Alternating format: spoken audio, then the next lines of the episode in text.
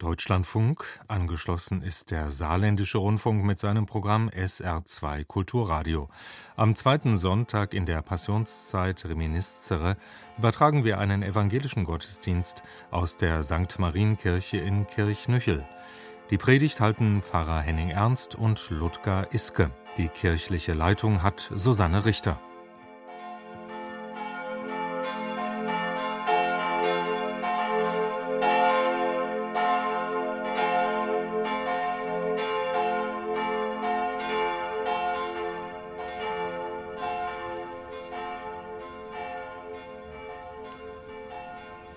Wenn Hoffnung verloren geht, wie kann ich sie wiederfinden? Hoffen heißt, auf der Suche zu sein nach dem, was trägt. Hoffen angesichts der Gefahren ist ein Kraftakt. Die Hoffnung verdrängt die Angst nicht. Sie lässt der Angst den nötigen Raum. So hat Hoffnung Würde und Tiefe. Die Hoffnung stirbt zuletzt, sagen einige Menschen. Nein, sagen wir, sie wird im Anfang geboren.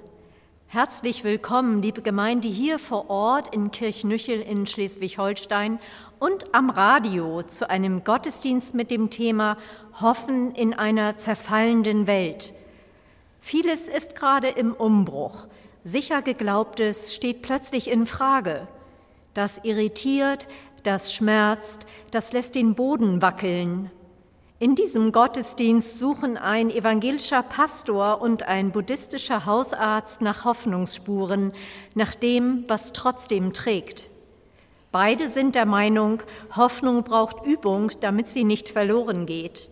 Sie ist Selbstermächtigung, ein radikales Trotzdem, obwohl die Welt ist, wie sie ist, und das aktiviert. Machen wir uns also bereit für eine Trainingseinheit im Hoffen, Liturgisch durch den Gottesdienst führt uns die Ortspastorin Anja Haustein. Wir hören Hanna Eller an der Orgel, Gesang von Ludger Iske und instrumentale Musik vom Folk Jazz Quartett unter der Leitung des Schlagzeugers Henning Ernst. Wir feiern diesen Gottesdienst im Namen Gottes, Kraft, Quelle und Ziel unserer Hoffnung. Amen.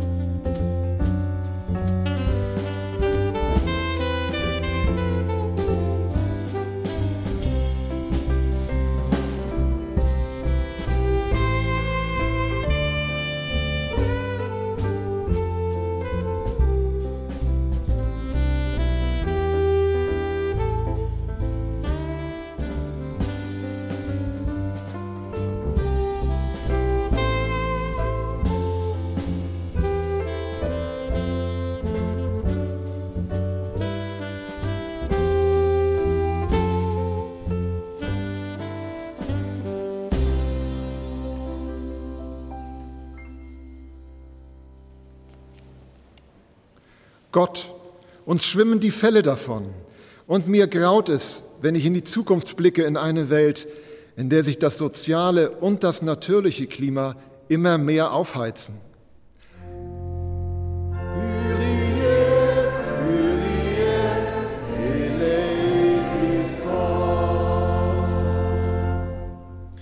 Im Krieg in der Ukraine ist ein Cousin unserer Freundin gefallen.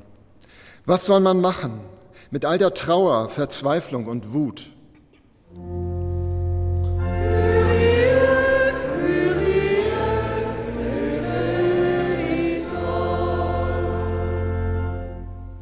Mir macht es Angst zu sehen, wie schnell Menschen sich von Wut treiben lassen, anstatt von Hoffnung und wie schnell Egoismus und Gewalt das Zusammenleben gefährden.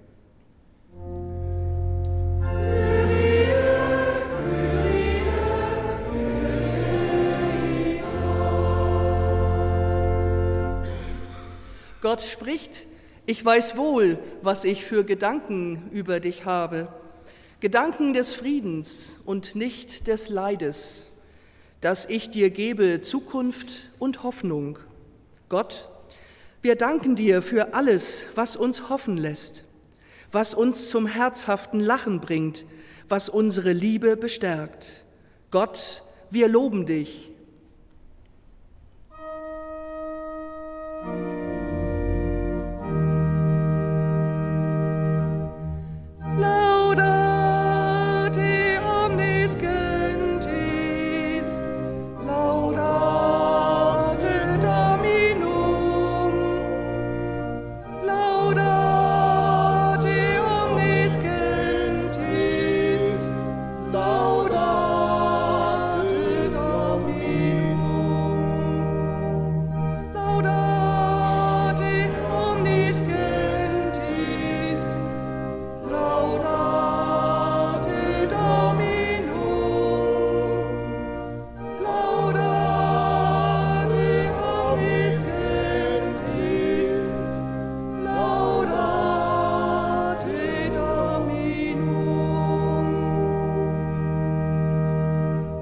Lasst uns beten.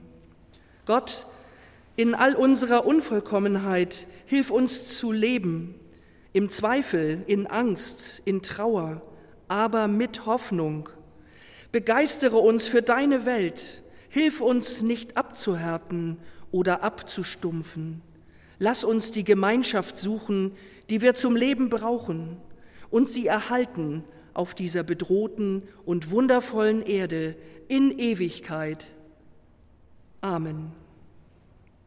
Wir singen das Lied Morgenlicht leuchtet. Es steht im Gesangbuch unter der Nummer 455, die Strophen 1 bis 3.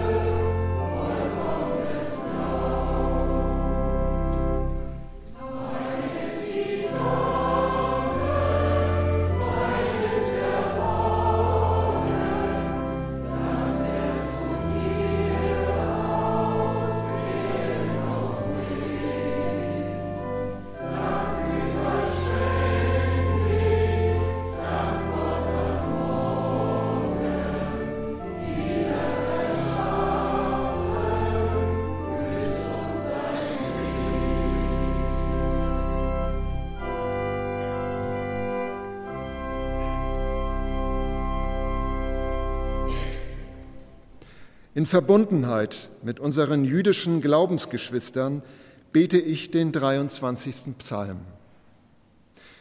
Der Herr ist mein Hirte, mir wird nichts mangeln.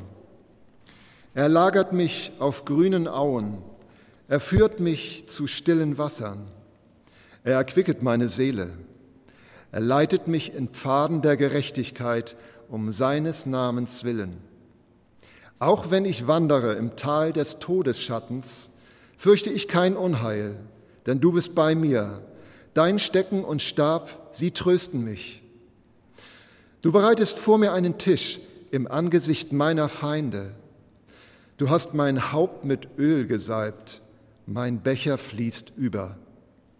Nur Güte und Gnade werden mir folgen alle Tage meines Lebens, und ich kehre zurück ins Haus des Herrn für immer.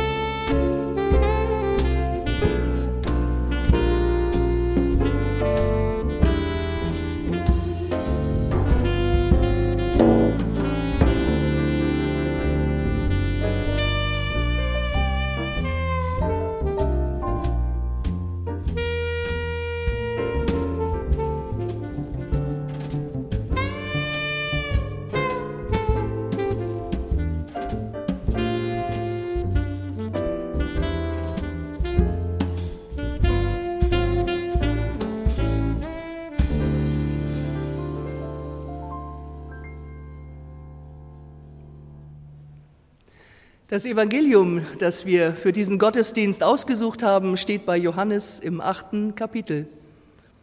Da brachten die Schriftgelehrten und die Pharisäer eine Frau beim Ehebruch ergriffen und stellten sie in die Mitte und sprachen zu ihm, Meister, diese Frau ist auf frischer Tat beim Ehebruch ergriffen worden.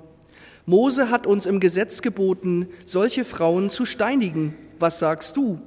Das sagten sie aber, um ihn zu versuchen, auf dass sie etwas hätten, ihn zu verklagen. Aber Jesus bückte sich nieder und schrieb mit dem Finger auf die Erde. Als sie ihn nun so beharrlich fragten, richtete er sich auf und sprach zu ihnen, Wer unter euch ohne Sünde ist, der werfe den ersten Stein. Und er bückte sich wieder und schrieb weiter auf der Erde. Als sie das hörten, gingen sie, einer nach dem anderen, die Ältesten zuerst, und Jesus blieb allein mit der Frau, die in der Mitte stand. Da richtete Jesus sich auf und sprach zu ihr, Wo sind Sie, Frau? Hat dich niemand verdammt? Sie aber sprach, Niemand, Herr.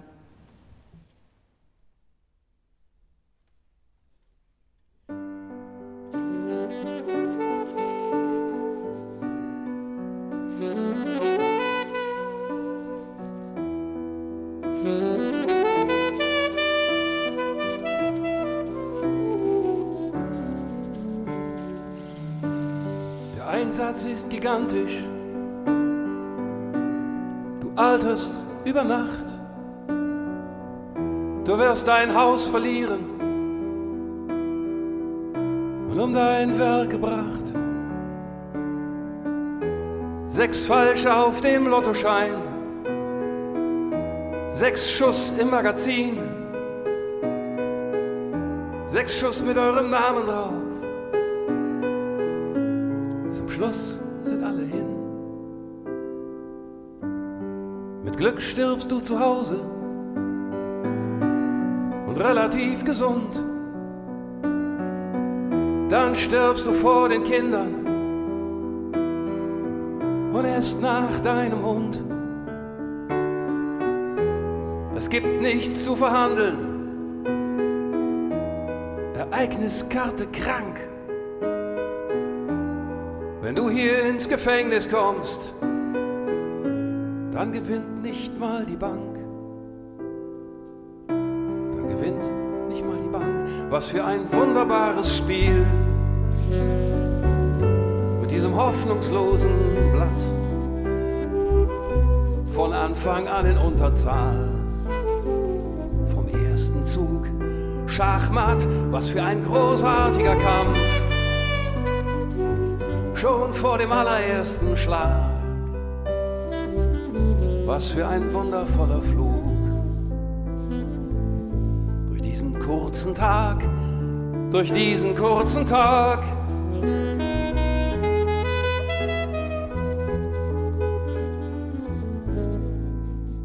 Durch dieses Leben, durch dieses Leben, durch dieses Leben.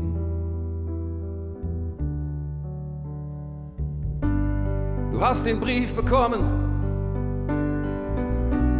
Bereuen kommt zu spät. Du brauchst ihn nicht zu öffnen.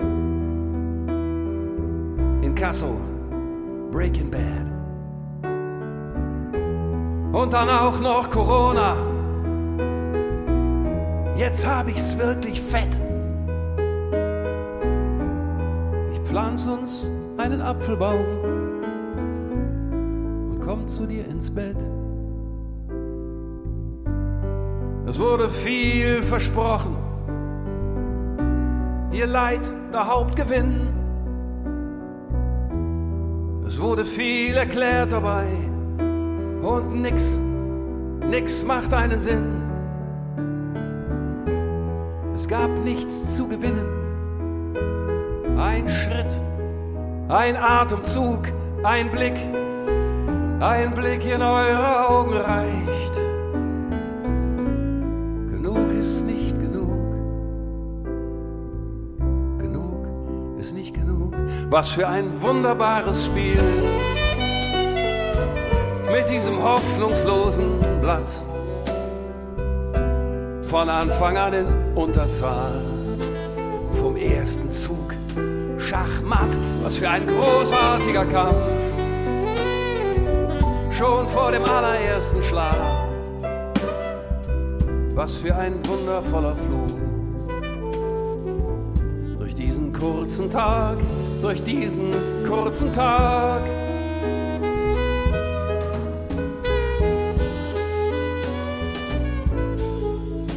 Durch dieses Leben, durch dieses Leben,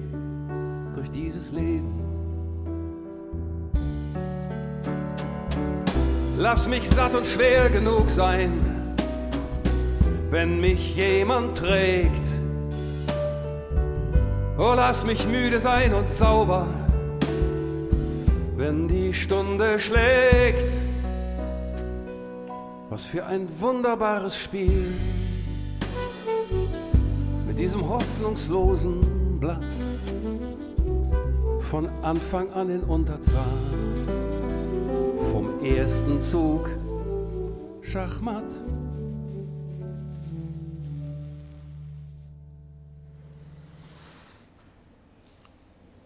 Liebe Gemeinde, was gibt uns Hoffnung? Was ist Hoffnung überhaupt? Ich glaube, sie ist nichts Starres, kein Besitz.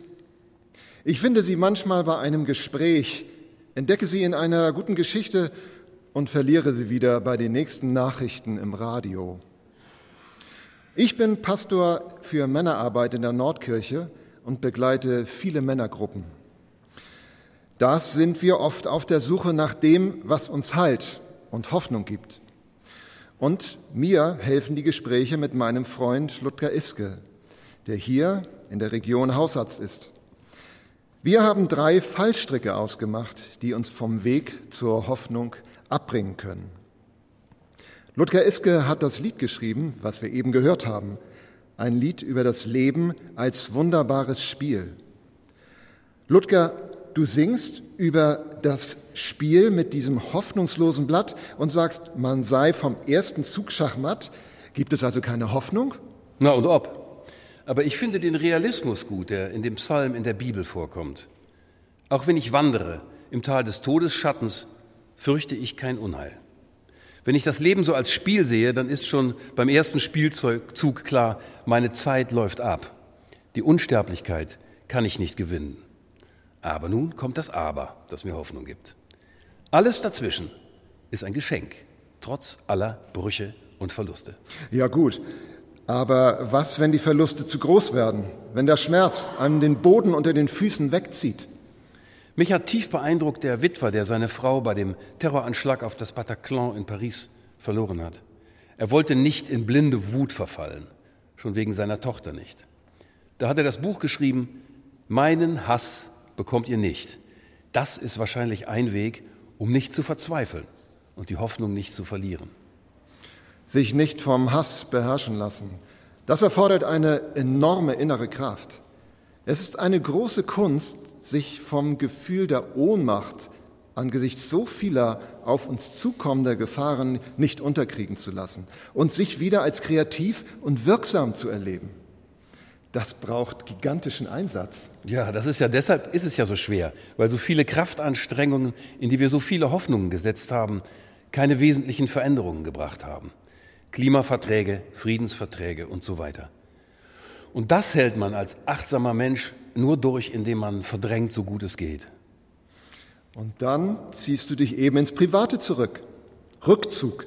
Das ist der erste Fallstrick auf dem Weg zu einer, wie ich es nenne, echten Hoffnung. Zu Hause schauen wir dann Netflix oder so, auch die Jüngeren, die vorher noch bei Fridays for Future unterwegs waren. Und erschwerend kommt hinzu, dass sich eine Vereinzelung bemerkbar macht durch den Rückzug ins Private. Einsamkeit wird ein Thema. Das sehe ich auch bei meinen Patienten und das wirkt sich auch auf die Gesundheit aus. Das kenne ich auch als Pastor. Die Gemeinschaft der Gläubigen oder der Hoffenden zerfällt mit der Vereinzelung zusehends und das ist gefährlich. Ich merke das in meiner Arbeit und in der Gesellschaft. Die gemeinsame Mitte zerbröckelt, weil die gemeinsame Hoffnung zerfällt. Aber Hoffnung kann nicht vor der harten Realität zurückweichen.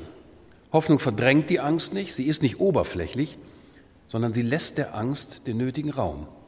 Dadurch bekommt die Hoffnung Würde und Tiefe. Das ist ganz im Sinne des biblischen Psalms. Du bereitest vor mir einen Tisch im Angesicht meiner Feinde. Du hast mein Haupt mit Öl gesalbt, mein Becher fließt über. Und das ist die erste Lektion, in denen wir die Männer, mit denen wir die Männer konfrontieren in unserer Arbeit im Männerforum. Ich sage, das Leben ist hart und du bist nicht schuld. In meinem und in deinem Leben passieren Unglücke. Du brauchst dich nicht zu verkriechen oder andere zu beschuldigen. Aber genau das passiert. Man zeigt gegenseitig mit den Fingern aufeinander, ein Freund-Feind-Denken gewinnt die Oberhand. Selbst an Universitäten werden Studierende, die anders glauben, anders denken, immer öfter zusammengeschrien. Geschrei statt Gespräch. Je komplexer die Probleme werden, desto schneller fühlt man sich entmutigt und beginnt zu polarisieren. Und das ist der zweite Fallstrick auf dem Weg zur Hoffnung, die pessimistische Haltung. Alles und alle sind bescheuert, außer mir. Der Satz von Jesus, wer unter euch ohne Sünde ist, der werfe den ersten Stein, wird nicht mehr gehört. Die Steine fliegen sofort und die Konflikte eskalieren. Der dritte Fallstrick ist die Ach, das wird schon Haltung.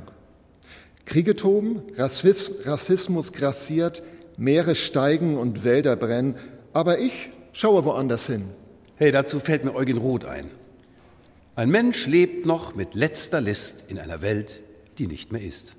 Ein anderer, gerade so unbeirrt, lebt schon in einer, die erst wird.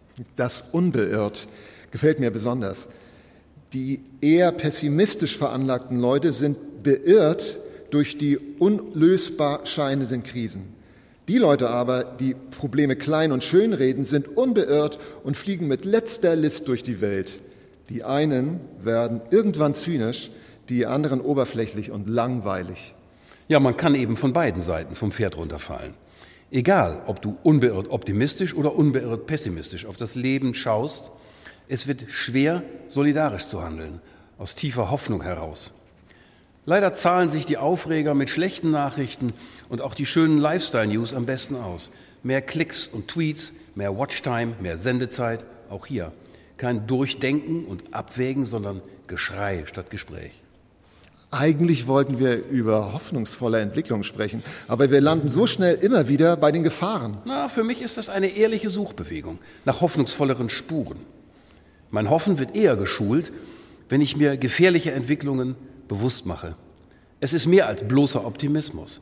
Das, worauf ich hoffe, muss sich in der rauen Realität als tragfähig beweisen. Ja, es ist ein Kraftakt inmitten all der Gefährdungen eine Hoffnungsspur zu erkennen.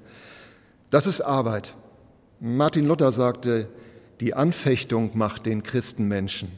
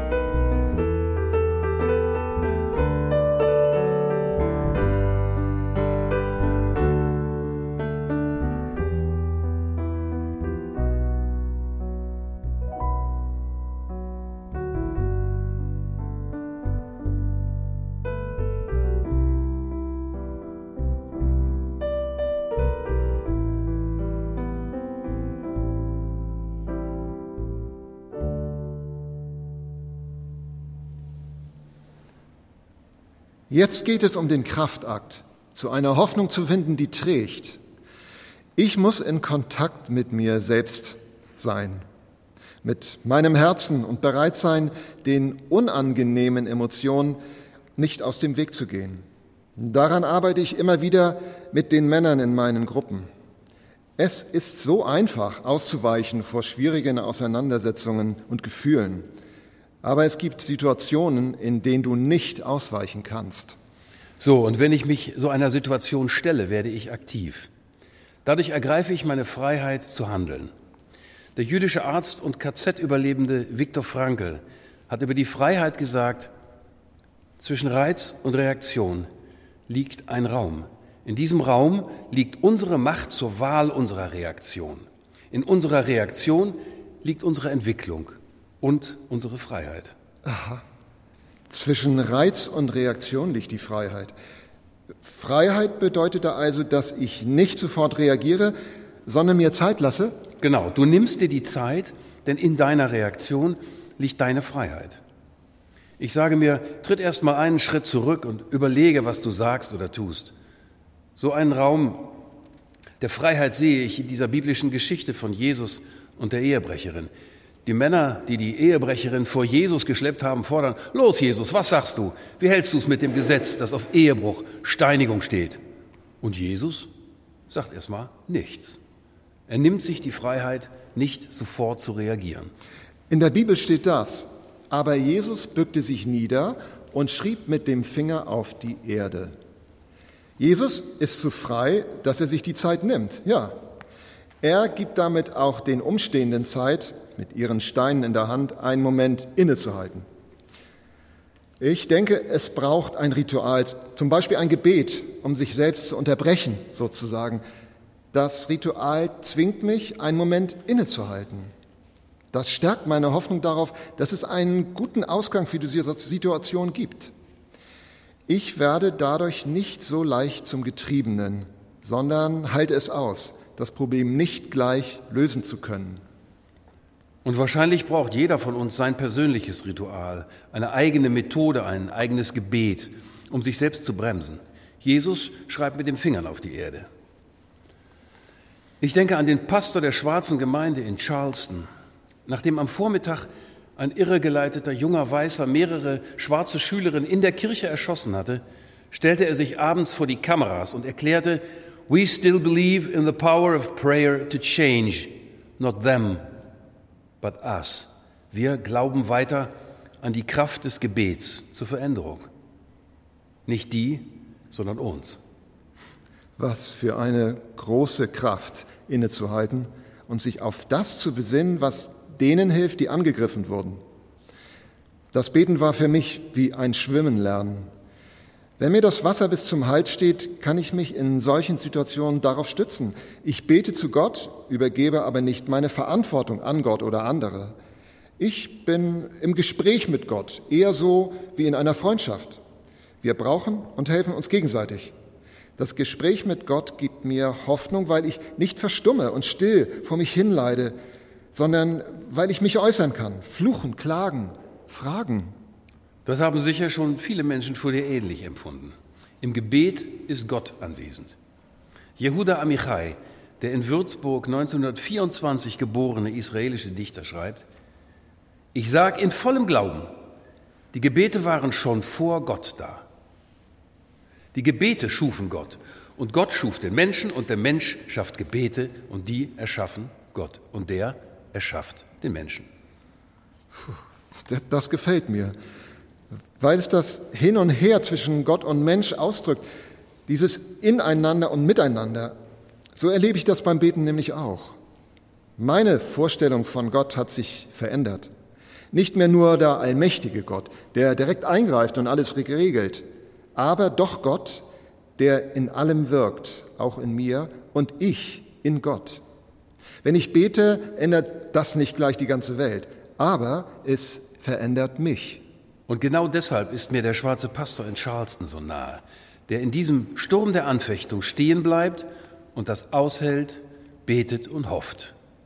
Hoffen zu können heißt für mich, Widersprüche ertragen zu können.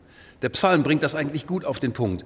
Du bereitest vor mir einen Tisch im Angesicht meiner Feinde. Ja. Und dieser 23. Psalm begleitet Menschen seit Jahrtausenden. Über viele Generationen wurde gehofft, trotz finsterer Täler und Todesschatten. Und eben das als mein ganzes Leben anzunehmen, all das Gelungene wie das Zerbrochene, das ist für mich der Kraftakt und ein Zeichen von innerer Reife. Ein Kraftakt, eine Anstrengung, die viele vermeiden und sich flüchten in Selbstmitleid, in Schuldzuweisungen oder Trennung. Das erlebe ich auch in meiner Männerarbeit. Aber gerade in dieser Brüchigkeit bin ich angewiesen auf Gott und meine Nächsten. Aber um das so zu sehen, das Leben als beschenkt und beschädigt, brauche ich immer wieder das Innehalten. Du im Gebet, ich im Meditieren, andere beim Joggen, Reden oder Musizieren. Amen.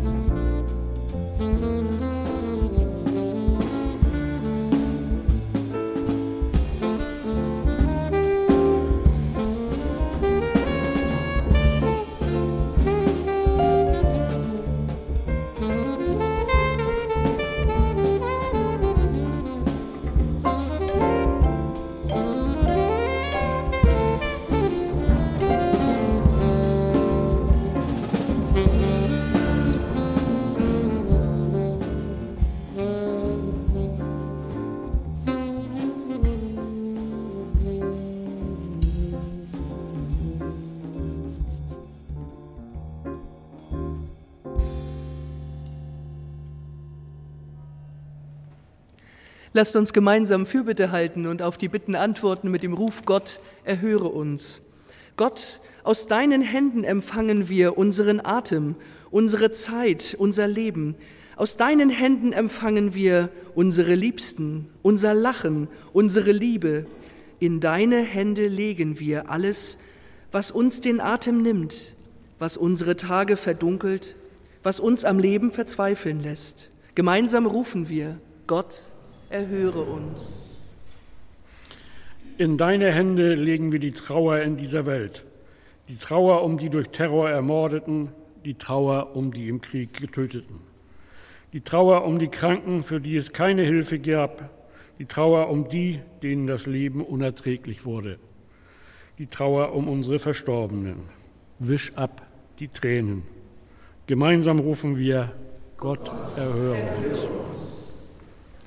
Vor dich bringen wir die Angst in dieser Welt, die Angst um die Schöpfung, die Angst vor unberechenbaren Despoten, die Angst um unsere Kinder. Und wir bitten um Einsicht und Kraft für das Innehalten, damit wir unsere Angst und Beschädigung nicht an unsere Kinder weitergeben. Komm, du Trost der ganzen Welt. Gemeinsam rufen wir, Gott, Gott erhöre uns. Aus deinen Händen nehmen wir die Hoffnung für diese Welt, die Hoffnung auf Frieden, die Hoffnung auf Wärme und Licht, die Hoffnung auf Brot für die Hungernden, auf Sicherheit für die Geflüchteten, auf ein Zuhause für die ohne Obdach, die Hoffnung auf eine lebenswerte Welt für unsere Kinder, segne, lachen und weinen. Und gemeinsam mit der weltweiten Christenheit beten wir das Gebet, das unser Herr und Bruder Jesus Christus uns zu beten gelehrt hat. Lasst uns einstimmen. Vater unser im Himmel, geheiligt werde dein Name, dein Reich komme, dein Wille geschehe, wie im Himmel so auf Erden. Unser tägliches Brot gib uns heute und vergib uns unsere Schuld wie auch wir vergeben unseren Schuldigern. Und führe uns nicht in Versuchung, sondern erlöse uns von dem Bösen. Denn dein ist das Reich und die Kraft und die Herrlichkeit in Ewigkeit. Amen. Wir singen zum Abschluss das Lied Bewahre uns Gott. Es steht im evangelischen Gesangbuch unter der Nummer 171 die Strophen 1 und 3 bis 4. Im katholischen Gotteslob ist es die Nummer 453.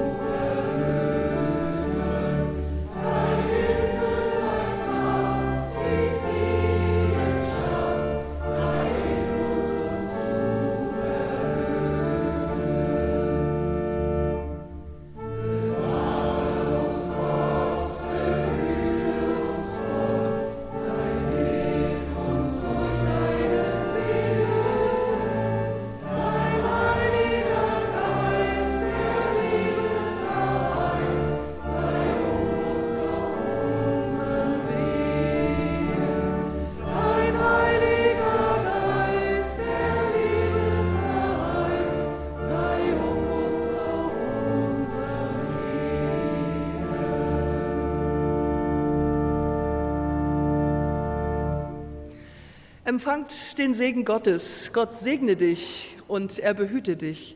Er lasse leuchten sein Angesicht über dir und sei dir gnädig. Er erhebe sein Angesicht auf dich und schenke dir seinen Frieden. Amen.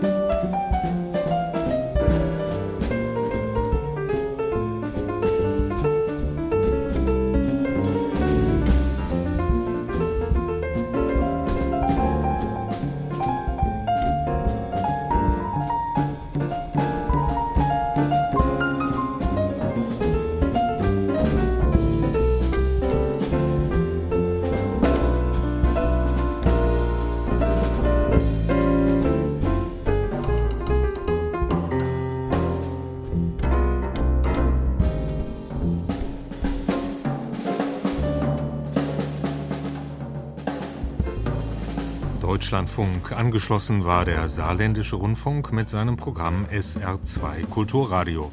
Am zweiten Sonntag in der Passionszeit Reminiscere übertrugen wir einen evangelischen Gottesdienst aus der St. Marienkirche in Kirchnüchel. Die Predigt hielten Pfarrer Henning Ernst und Ludger Iske. Die kirchliche Leitung hatte Susanne Richter. Die redaktionelle Verantwortung Pfarrer Martin Vorländer. Wenn Sie jetzt mit der Gemeinde in Kirchnüchel sprechen möchten, können Sie dort bis 13 Uhr anrufen.